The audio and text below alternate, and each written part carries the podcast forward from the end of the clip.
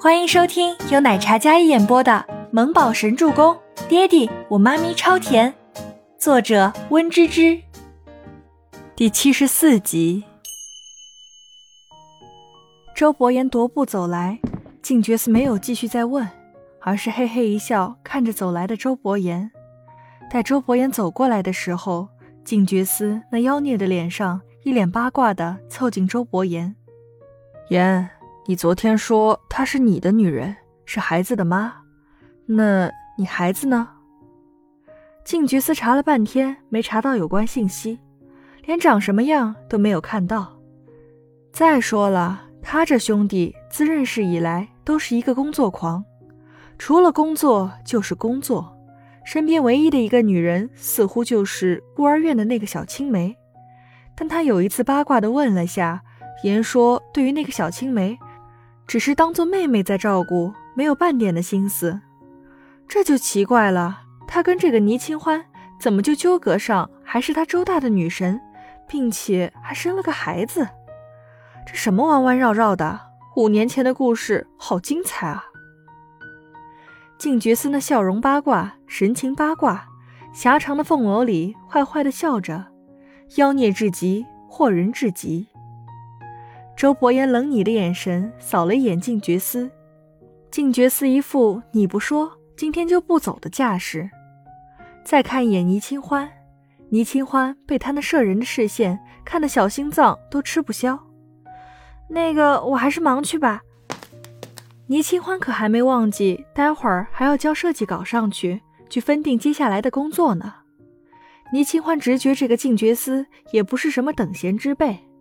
不夜城的事情让他深刻难忘，哪有人把人当活靶子的，一打一个准，一副纨绔的姿态。虽然笑得像个妖孽，可手段却十足的可怕。他一个小普通人，还是远离比较好。倪清欢只想低调一点，快步远离两人之后，拉着愕然的吴山童走进办公室。这一波未平，一波又起。天哪，那不是绝少吗？怎么倪清欢也认识？他到底什么来路啊？一名女同事看着这样的一幕，惊得花容失色。可儿，你说他到底什么来路啊？快给我们说说呀！绝少哎，豪门静家的太子爷，那可是最耀眼的男神级别的阔少啊！郭梅梅花痴的看着静觉司那妖孽绝美的容颜。白皙细嫩的肌肤，晶莹无瑕，比女子肌肤还要细腻。长眉似剑飞扬，精致却又不失英气。她一袭黑色的冷宫装，身材高挑，气质冷冽，没有半点阴柔的感觉。雌雄莫辨的俊美容颜，美得令人迷醉，简直就是二次元里走出来的霸道少年啊！跟总裁那种清冷强势的气场不同。两个人两种气势，但两人往那儿一站，就会让人感觉这两人身上的身份尊贵感。她呀，不过就是一个落魄的富家女，以前耀武扬威，现在呀，不过是只摇尾乞怜的狗而已。宋可儿咬牙的讽刺道，但是她那双充满怒意的双眸里，全是对倪清欢浓浓的妒忌。能跟那样身份的男子说上一句话，都是何德何能的幸运。而倪清欢不仅被爵少拉着，还跟周总关系匪浅。他们可是以前学校里的风云 CP。可那又怎么样？倪清欢不知检点，生了不知道是谁的野种。这样的女人，周总不会看上的。传闻倪清欢私生活非常不检点。成人礼还特地在至尊皇宫那种地方包场庆祝，会是什么好东西？不过是被人玩弄不要的破鞋罢了。以前有倪家撑着，现在什么都不是。宋可儿气愤地转身离开，她回到设计部，看了一眼设计部前后两个监控，哼，倪清欢，我治不了你，我就不信别人也治不了你。倪清欢本来回到办公室，想要继续开电脑工作的。他将电脑打开，然后电话却响起了，是景逸的。他走出办公室，去到安静的走廊，接起电话。那边说妈妈已经安全的转移回医院，并且由专人保护，单独的病房照看，让倪清欢不要担心。倪清欢悬着的心算是松懈了下来，十分感谢温景逸的帮助。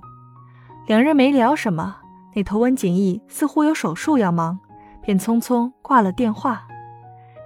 倪清欢接完电话，回到办公室后，发现办公室忽然跳闸停电了。嗯，怎么好端端的跳闸了？吴山童也从洗手间回来，听说跳闸了，然后嘟哝了一句。大家看完了周伯言跟静觉司回到办公室，才惊觉跳闸，但幸好电脑都是有备用电源，设计稿都来得及保存。倪清欢听了这话。感觉有点不妙，他走到自己的办公桌前，等到电源恢复，他将电脑打开，发现他自己刚才快画完的设计稿不见了。山童姐，不是电脑有备用电源吗？怎么我的直接关机了？我保存过的设计稿没了。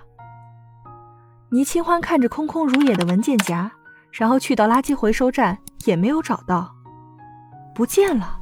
他画了半个上午的设计稿不见了。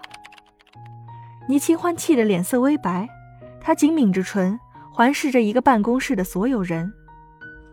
吴山童也连忙跑过来看，刚才他明明看到倪清欢存好的文件，此时文件夹里什么都没有，怎么会这样啊？